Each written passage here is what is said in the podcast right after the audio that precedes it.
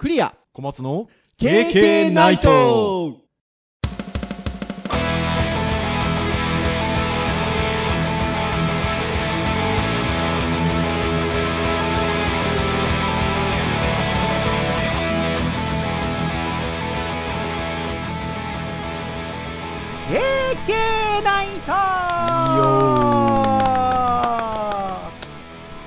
はい、ということで、第259回の配信となります。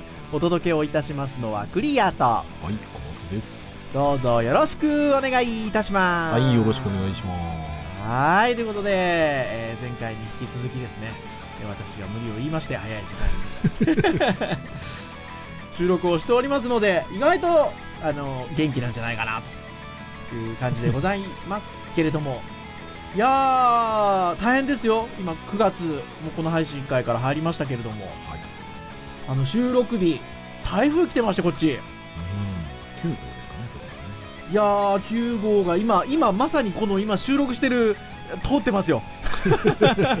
すっごいゴーゴー言ってますよ。なんでしょうね。でもうちの娘も今日だから小学校早めに終わって、えっと、帰ってきたりしてましたけど、あのー娘もそうですし、私も未だにそうなんですけど、なんかワクワクしますね。なんかねそういう人いますよね。なんですかね。災害事ですからね、あのうん。本当あの、いろんなところに大事ないようにっていうふうにあの思ってはおるんですけれども、なんかね、ちょっとこう風が強かったり雨が降ったりするのが若干、このワクワクする感じはこの何なんだろうなっていうところがございますね。う ん普段と違うんじゃなんかイベント感があるんですかねあるんでしょうね。小学校なんかの時はそれこそ、なんかちょっと学校早めに終わったりしつつ、普段と違う感じがっていうところなんでしょうけど。いまだに 50万になってまだ感じるとはね。まあまあまああのある程度の前提はあるんですよちょっと今回度が過ぎるぐらいちょっとでかいやつですけどねそう、でかいみたいですよね。ねちょっとねだから心配ですよだからそういう意味ではうんね幸いはねそうで、えっと、今ね、夜の、夜に収収録してるんですけど、夜明ければ通り過ぎてるかなっていう感じではあるんですけど、もう一丁来てるんですよ。うん、15ね15がね。9月が来たって感じがしますよ。やっぱり九州は昔から台風は多いっちゃ多いので、で、なんか9月っていうイメージがやっぱあるので、なんか9月に入った途端に、ポンポンと来ましたから、秋の入りかけだなっていう感じはね、すごくしますね。まあまあまあタイミング的にはね間違ってないんでしょうけどね、うんあのだいぶなんかね7月はずっと雨で8月めちゃくちゃ暑くなって であれでしょ？海水温がめちゃくちゃ上がってるから台風が発達しやすいんでしょっていうとうころで、ん。だから2そっか、発ともねそういうことがあるのか。そうそうだから2つともね940ヘクトパスカル級のいや、ほんとそうですよ。風速40メートルとかね50メートルとか言ってますからね。あ、で、風速40メートルといえば、お。なんかあれでしょ？小松先生、あの、以前の回でも取り上げた、パトレイバー・ザ・ムービーのが 4DX 見に行ったんでしょ？見に行きましたよもう。いやー、羨ましい。うちのあの近所のモールにある、あの、いわゆるシネコンでもやってるのかもう終わってるのかちょっとわかんないんですけど、えっと、やってて、一応ね、時間まではチェックしてたんですけど、まだね、み行ってないんですけど、行かれましたか？もうね、すごいソーシャルディスタンスされてましたよ。あ、へー。まあ、まあ、そもそも夜の部で人も少なかったんだよね。あの、まあ、こう、マスク、ずっとマスクしながら映画見るのって初めてでしたけどね。あそんな感じですか？へー。そう、だからミストは飛んでくるんですけど、こう顔の目の部分には当たるんだけど、マスクは防御するっていうね。そんな状況でした。でもか風とかの感じはどうなんですか？あ、風もね、なんかね、あの、まあ、なんか言ったら、ああの、雰囲気変わりますけど、まあ、扇風機が結構、いい感じで流れてましたね。へーあとなんかねあの結構揺れるんですってねめちゃめちゃ揺れますね。そうで僕これ誰視点なのよって感じなのがいくつかありましたけどね。あこれ乗ってる人の感じの揺れ方なのねみたいな。あああれでしょ？うでもえっと 4DX は初めてでしょ？僕初めてですね。ねえ。4DX 自体はどどどんな感じでございますか？X 自体は まあ面白いんですけどはい。油断してるとすっげえ疲れるなって感じしました。あーだって1ですよね。バトレーバー・ザ・ムービーですよね。はい。あれ1時間半ぐらいありますか？そうですねそれぐらいありますかね。ありますよね。うん。でまあ、割と絶えずというか、風吹いてきたり、ミスト来たり、揺れたりするわけですよね。あでもねあの、うん割と揺れたのって結局そういうレイバー同士の戦いだったりとかはいはいはいはいはい。あの、ね、船乗ったりとかそういうところだけで、まあ、基本的には穏やかは穏やかですあへ大体こう来るだろうなっていうのは分かったんで 大はいはい体はいはいはい。最後の構えられるしまあねね小松先生もパトレーバー知り尽くしておりますからね。何回も見ちゃってますからねはい。まあ、詳しくは、あの 今年の回、236回をね、皆さんね、聞いていただけると、あの、いいんじゃなかろうかなというところなんですけれども。はい。なんかね、4DX なんで僕、金額的にもお高いんだろうなとは思い、でも聞いたら、そその、めちゃくちゃな感じじゃないですね。そうですねうん。1.5倍とか多分それぐらいじゃないですかね、いやー、なんかそれ聞いて、やっぱ行きたいなと思いますね。まあね。なまあなんで一応ねスネコンとかはやっぱり対策を 頑張ってやってますよ。アルコールもあるしうん。マスクをしてくださいもあるし。まあまあ来る人のね認識もやっぱりね良くなってると思うんで。はい。いや、非常にいい休日ですよね。多分ね、お休みで行かれたんですよね。いつだか、まあ、23週間前ですねああ、ちょっと前なんですねそう。ですねはい。というところで、ああ、よかった。あの台風のおかげでそんな話が聞けたので。はい。というところでございますよ。はいさて、今週は、ルーティン的なところで言うと、実は教育会なんですよね。もうね2回前にやってるんですけどねそう、2回前にやってるんですけど、あの、そこの回がちょっと、その前の週と前後したので、はいえーちょっとまあ通常の形に戻すと教育会ということで、はい。本当にあのいわゆる教育っぽい話もあれば、何か言葉にまつわるものもあれば、まあ、前々回なんかは劣等感についてお話ししましたが、はい。はい。ね、私がもやもやっとした感じで。はい。でも、あれなんです、あのーなんでしょうね、やっぱいいね、たくさんつくんですよね。なんかなんか気になるキーワードなんですかねこれね。あれやっぱあれですよね。先生が劣等感っていうパワーワードを出すっていうのがまだ一つありますよね。まあそうですね。はい。てなところではございますが、まあ今日また教育会ということで、じゃあなんかまた、いろいろね、希望とか絶望について話してもいいんですけど、そんなネタもありましたね。まあ、ライトなっていうか、ちょっとなんか、話しやすい話題、まあそれでいて、えっと、まあ小松先生がこんな話題ありますよって実は何週間か前に私にあの、教えてくださって、で、あの、これについてはちょっと話したいなっていうふうに思っておりましたので、今日はあの、トゥギャッターで、ツイッターの投稿がまとめられているものをね、トゥギャッターってありますけど、で、えっと、取り上げられていたものが一つちょっと面白いあのものがございましたので、うん。えっと、それについて、あの、軽く、ゆるく、う んああだこうだいう、あの、回にしたいなというふうに思っておりますので、はい皆さん、あの、気楽に聞いていただければなというところでございます。はいさて、じゃあ、えっと、そのトゥギャッターに、えっと、どんなツイッターの投稿が、えー取り上げられていて、ちょっと、えっと、盛り上がっていたかと言いますと、えーこんな投稿でございます。えー私は大学でちゃんと名刺の渡し方も上座の位置も教えます。その真意に納得の声多数。この辺の文化、そろそろ滅んでいい。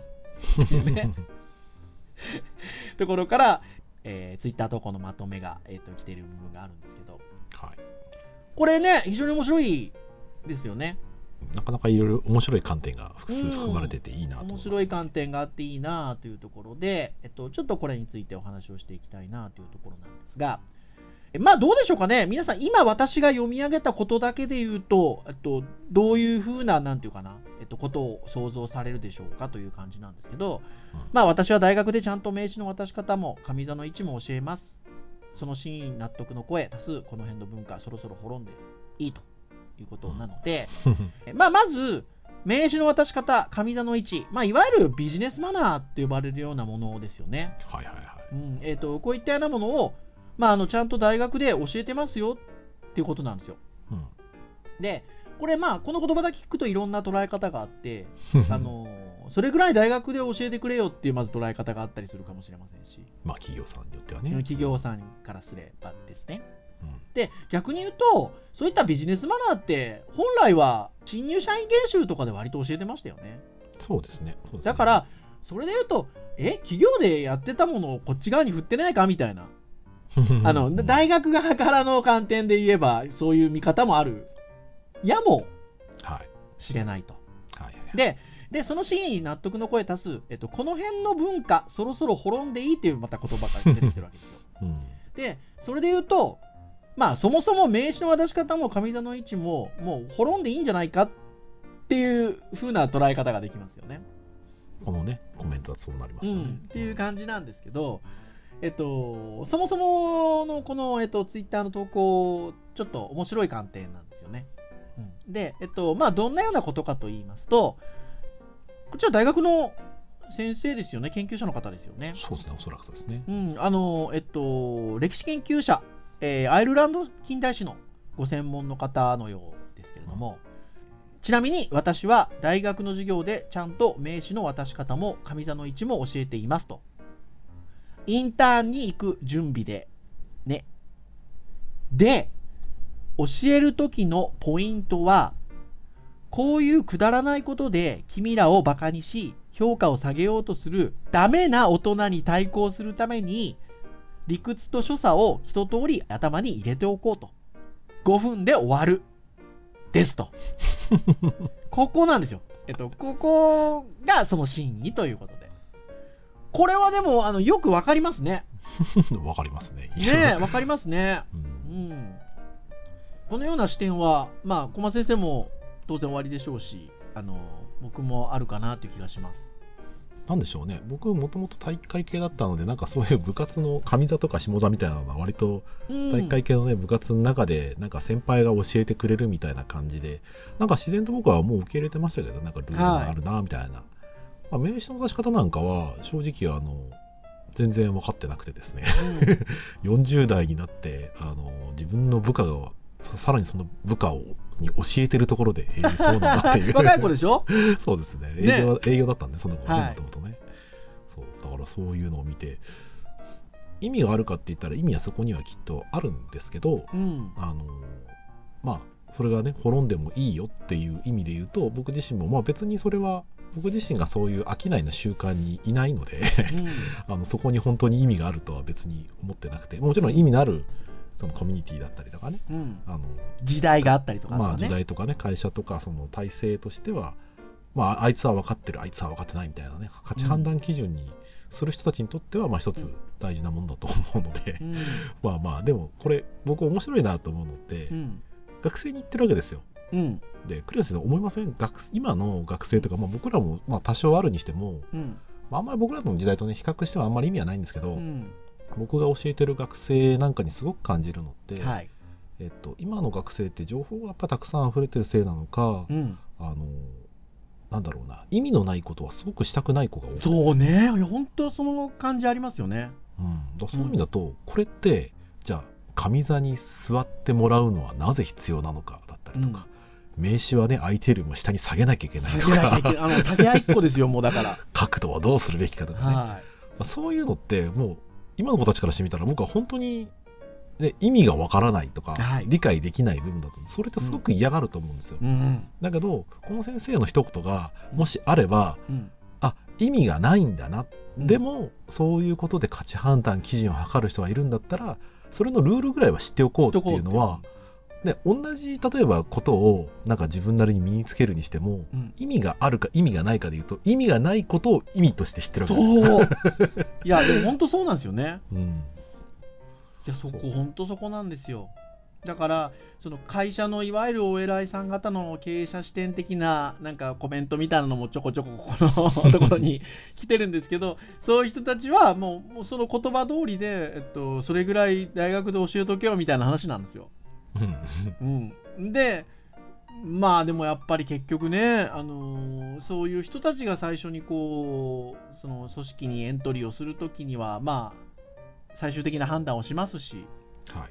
うん、みたいなところで言うとねせっかくいいもの持ってるのにそこでそんなくだらないことでもね減点されるのって本当にあの意味がないのでそれ5分ぐらい10分ぐらいで終わるんだったらそれ知っとこうぜっていうのは、まあ、まさにあの意味がないことに意味があるっていう伝え方。もう小松先生今おっしゃった通りで、まあ、本当にそうですよね。うん。ただまあこれもね結局その裏を返せば将来的に自分たちがその下の世代にやる可能性もある話そうなんですよ、ね、名刺じゃないものでね、うん。それくらいやっとけよ、うん。学校じゃねえんだよみたいな話で、はい。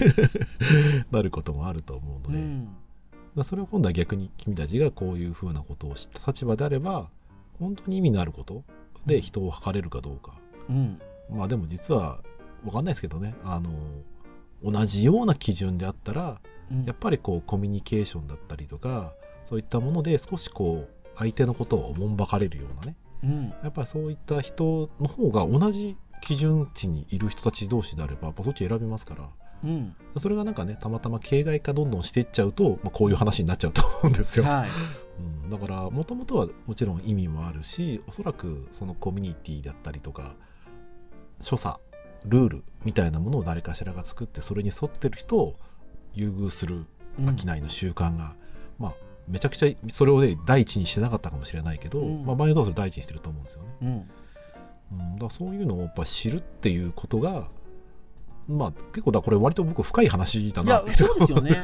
いや本当そう思いますうね、ん。文化に触れようって話だと思いや、いやう本当にそうだと思います。あの編集会議で小松先生とお話してる時にもちらっとまああの出たんですけど、まあこのけポッドキャストでも多分以前の回とかでそんな話もしてると思うんですけど、まあビジネスマナーみたいなところで言うと電話みたいな話もあるじゃないですか。はいはいはいありますね。電話の出方とかね。あのみたいなものってそれこそ僕とか大学卒業して新入社員で入った時はそれこそ新入社員研修で電話の出方とかですね。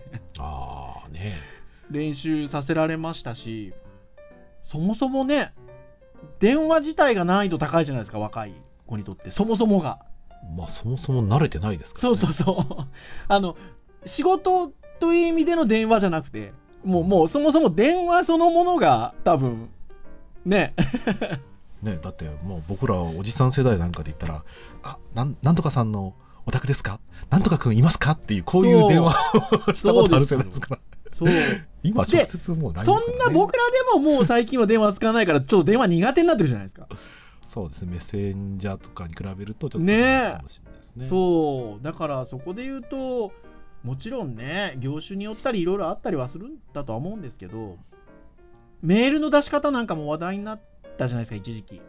あ宛名がないとかなんじゃないとかみたいなことって。ありますね。まあもちろんそれは最低限のエチエチケットとしては必要だとは思うんですけどはい。そもそもね今もうメールをあんまりこう使わなくなってきてるんで。そうですね。そこにね、あのメッセンジャー的なものに大変ご無沙汰しておりますみたいなことってね、なかなかもう書かないですもんね。うんだから僕もね大学そうそう、うん。大学で教え始めの頃でね課題提出今みたいにグループワークとかグルあグループウェアとかみたいなものが発達してなかったから提出結構メ、ZIP でメールって割と普通にあって、はい。でその時に送ってくるメールの所作がやっぱりこれじゃあ社会に出たら不安だとそうそうそう。かすごい多くてですね。ね一番よくよく言ってたのがあのタイトルなし、えー本文なし、えー宛名もなし何もなし添付ファイルだけみたいな。そうなんですよ。添付ファイルに、学籍番号とか書いてあるっていう。本当なんかメッセンジャー的な文化ですよね。名乗るのはもうほらメッセンジャーってその出した時点でその誰から来たかまずわかるし。そうそうそうそうそう。その人に向けて送ってるからまあ宛先もそこだろうっていうのがありますし。多分だからその感覚で多分メールししちゃってるんですよね。うんまあでも本当にねお手紙の感覚なんですよね。あの、うん。誤送する可能性があるわけだからうん。誰に当ててるのか自分は何様なのかっていうのをうん。言っとかないと、まあ、間違えた時とかねもしくはうん。複数の人に送ったりとかする時にやっぱりうん。困っちゃうわけですよ。うん。で僕らそれに慣れちゃってるとすごくこう学生からのメールに対してこうねこう指導をしたりとかもメール送る場合はこういう風なところ気をつけてくれっていうのを最初に言ったりとかしてましたけど今はもうほぼ言ってません。そもそももう、ねでも、うほら、課題の提出だなんだみたいな話で言うと、その確認はできないといけなかったり、いろいろしたりはするから、それぐらいは言うでしょ？あーあ僕もうねそもそももう提出をねグループ A だったりもうスラックとかでくれって言ったりしてるので確かにそうなんですよ。僕もそうなんですよね。今、こう、あの話の盛り上げとして言いましたけど。あでもね最終的なそのあれですよ。授業の課題であればそれで済ませますけどはい。あのゼミのね募集とかそういったものに関しては実はその公的な、えー、と通信手段は結構大事だと思っていて、うん。それだと結局あの事務局からねこういったメンバーが、あの応募してきますと。うんそれに対してじゃあその期日を切ってやってください。でこんな時にわざわざグループウェアとかね Slack とか作んないのではい。だからその希望者に対してメールを送ります。メールで返してもらいます。そこでなんかねあのフォーマットがダメだから落とすってことは考えないんですけど、はい。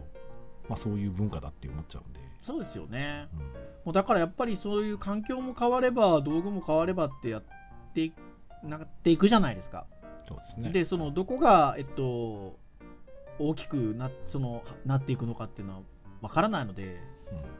この先っていうか。はい。だからね名刺の渡し方なんかどうでもいい文化になっていくうですよ多分。先々みたいな。だからそこで言うとやっているコミュニケーションの本質は分かっといてもらいたいですよね。何のためにどう、何をしてるのかっていう。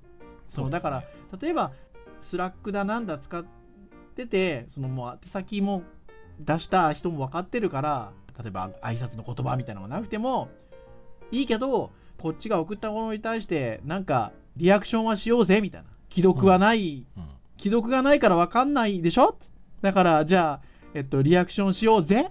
とかね。こんな時代だけどメールを使うこともあるから。でもメールの特性ってほら宛先とかないと分かんないじゃん。じゃあつけないといけないよねっていうそのルールってことじゃなくてその使ってるツールの特性を理解した上でやり取りをする上で気をつけることは気をつけようぜっていうのはねやっぱ言いますけどね。そうですね。あの、うん誤解だったりミスコミュニケーションが発生するものに関しては僕はそう感じてるよっていうことはやっぱりあそうそうそうそう。うん。だから道具はもうこう使うべきっていうなんか慣例的なルールっていうのはもうなんかどうしようもねえなとは思うんですけど なんかねコミュニケーションをするためにどうするべきかっていうのはなんかねあのまあ僕らも考えないといけないですしあの若い子たちもそうですけど考えた方がいいだろうなっていうのは思いますよね。うんまあ、会社によってはねなんかそのコミュニケーションを最適化するために会社の独自のルールを作っていった結果その、ね、ほ外部から入ってくる人とも異質なこう文化になりかねないですけど でも今はもうねチャットツールとかも乱立してるしもう仕事をするにしても僕チャットツール何個使ってるやってありますいや、からね本当ですね。これでもね、あのー、滅んでいくんですかね この元々のこの名刺の渡し方とか上座の位置とかどうなんでしょうね。どうですかねマイナーになっていくんですかね。マイナーになっていく気がしますけね、どね僕もそんな気がすするんですよね。うんテレビ CM とかで、うん。テレビ CM とかはまあその YouTube とかね。はそういった曖昧に入る CM とかで、はい。あのしてやられたなっつってあの名刺の交換で あのビデオ会議でやるから名刺が受け渡しができないじゃないですか,、はいはいはいはい。だそれによってミスコミュニケーションがでできてるっていうあのでそれは結局名刺の一括管理の、ね、コマーシャルなんですけなるほどね。で今その電子でもその名刺を送れるっていう話がはいはいはいはいはい、はい。それ早く言ってよみたいなああ、それ早く言ってよパターンですね。はそうそれを見ててあ、まあ、そういう時代で考えるとそういう商いのね習慣みたいなものも、ね、ビジネスカードはもうこの後ろに出すもんだみたいな感じい。にああ、いや、なったりとか本当そうですよね。QR コードポンと送るとかねなんかなんか、かざしたら見えてほしいですよね。うんなんかもうねこの画面をなんか当てたらもう名刺のアプリに登録されちゃうぐらいな 勢いで。うーん。あの勘違いしないでほしいのはあのそういうのを大事にしているコミュニティにおいてはやっぱちゃんとあ、そうそう、いや、そうなんですよ。ねその文化が別に悪いと言っているわけではないですし、コミュニケーションそのものだという捉え方をすれば、えっと、そのコミュニケーションが、えっと、大事な組織はあるでしょうから、そこにおいてはね、何ら否定するものでないですもんね。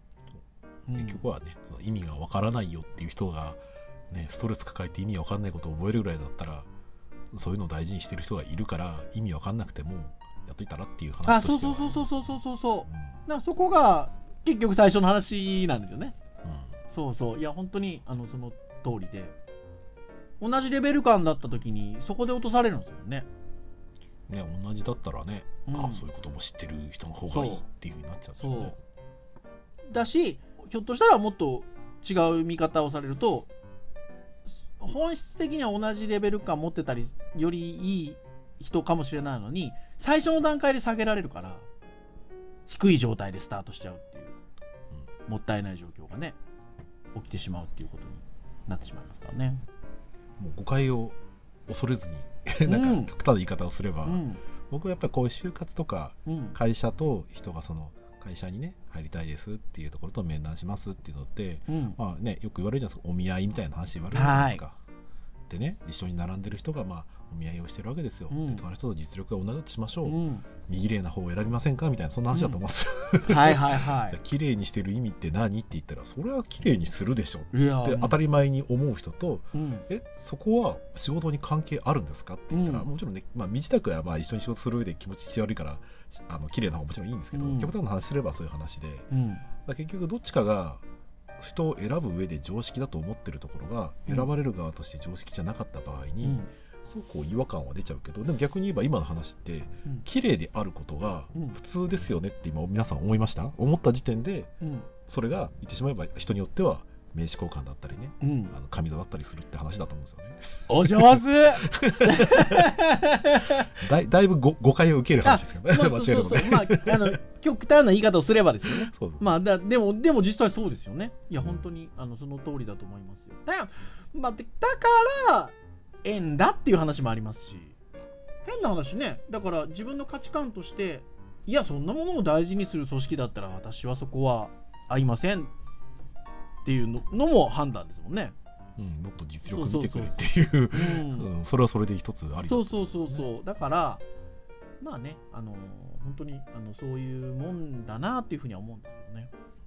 そういうものの見方、まあ、今回のようなそのあの意味がない確かにことだけど、それをでマイナスになるくらいだったら5分、10分だぜ、うん。やっとこうぜ。っていう視点ね。そうき機械損失をねなるべく減らしましょうっていうそうそうそうそう。観点でいいと思いますけどね。うん、そこはあのなんかそういう視点は聞いてくださってるリスナーの皆さんで若い皆さんいらっしゃったら持っとくといいんじゃないかろういいいいんじゃなかろうかなみたいなね勘だ。いうところでございますよ。はい。まあぜひあの最初に冒頭に申し上げたようなキーワードでちょっとティアッターと探してみていただけると。もちろんねあのツイッター投稿のまとめなので、えっと、今日私たちが話題に挙げたようなもの以外のね、いろんな投稿も、まあ、見れたりするので、あこの話題に対してこういうこと言ったり、こういうこと言ったりする人がいるんだなーっていうのは、ぜひあの実際にそのツイッターのとこ見てもらうといいんじゃないかなっていう。ううに。なんかね普通のこう記事と違ってツイッターなのでその通りみたいなね若い人のこう意見もあったりもするし、うん。いやでもねこういう見方もあるよっていう。ちょっとまあ本質的な部分とその実際事実そういったところを気にする、うん。ちょっと違った見方のねあ、そうそうそうそうそうそう。いろんなこうそれぞれの感情だったりっていうのがあるのでそれぞれをこうね分析していくとね結構面白い面白いですよね。そうそうそう。いや、本当そうなんですよ。なので、なんかぜひぜひ、あの、こういうの、ちょっと、まあ、半ば、あの、面白がって見ていただけると、あの、すごくいいんじゃないかなというふうに思いました。はいというところで、以上といたしましょうかね。はい KK ナイトは毎週木曜日に配信をいたしております。えー公式サイトアクセスをしていただけますと、えーもうサイト上にプレイヤーがございますので、えー直接聞いていただけます。はいただ、えー Apple Podcast であったりとか、Android の購読登録サービス等々、えー登録していただくと、最新回が配信された時に、えー自動的に端末にダウンロードされますので、えーお好きなタイミングで聞いていただけるというところでございます。はいまあ、9月に入ったというところで、えーまあ、また勝手に私ども盛り上がるわけですけれども、えー 5周年が近づいてきておりますので、はい。まあ、あのぜひ気軽に、はい、ながら聞きでもいいので、なんか私どものお話にお付き合いいただけると嬉しいなというところでございます。はい、では、以上といたしましょう。お届けをいたしましたのはクリアと、はい小松でした。それでは次回、260回の配信でお会いいたしましょう。皆さん、さようなら。さよなら